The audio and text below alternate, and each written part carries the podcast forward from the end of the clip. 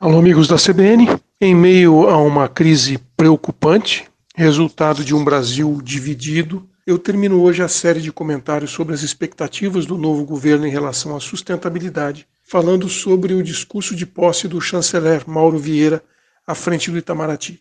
Ele que tem a responsabilidade de reposicionar o Brasil no cenário global e sul-americano em particular, de forma a assegurar o respeito e o protagonismo que uma nação da nossa dimensão geográfica, populacional e econômica de fato merece.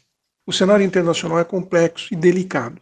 Isso em função do agravamento da emergência climática, que coloca em perigo o futuro do planeta, com o ambiente instável das grandes potências em função desses conflitos armados, e também muito desafiador por conta dos impactos causados pela Covid-19, que ainda não foram totalmente superados. Mas o nosso foco aqui é analisar as expectativas do posicionamento brasileiro quanto ao tema da sustentabilidade. E nesse sentido, eu quero ressaltar um trecho do discurso do embaixador Mauro Vieira.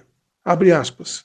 O presidente da República deu o tom do que será a sua política de mudança do clima, reconstruindo as capacidades internas e retomando a cooperação internacional para alavancar o cumprimento das metas nacionais ambiciosas.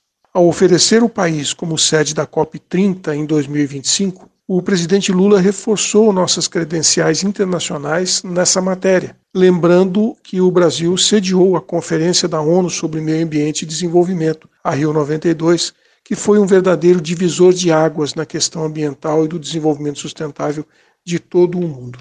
Disse ainda o ministro no seu discurso: o Brasil tem todas as condições de consolidar-se como modelo de transição energética e economia de baixo carbono. Isso exigirá esforço interno, mas também uma ativa política de atração de investimentos. E vai exigir uma diplomacia ambiental e climática de primeira grandeza, ativa, determinada a defender os nossos interesses e a desempenhar o papel de facilitador, de gerador de consenso, e desde a preparação da Rio 92 o Brasil sempre soube exercer até recentemente. Nesse processo, seremos guiados por uma visão integrada do desenvolvimento sustentável em seus três pilares: econômico, social e ambiental, com especial atenção para a proteção da biodiversidade e para a preservação da Amazônia, com geração de emprego e renda para milhões de brasileiros.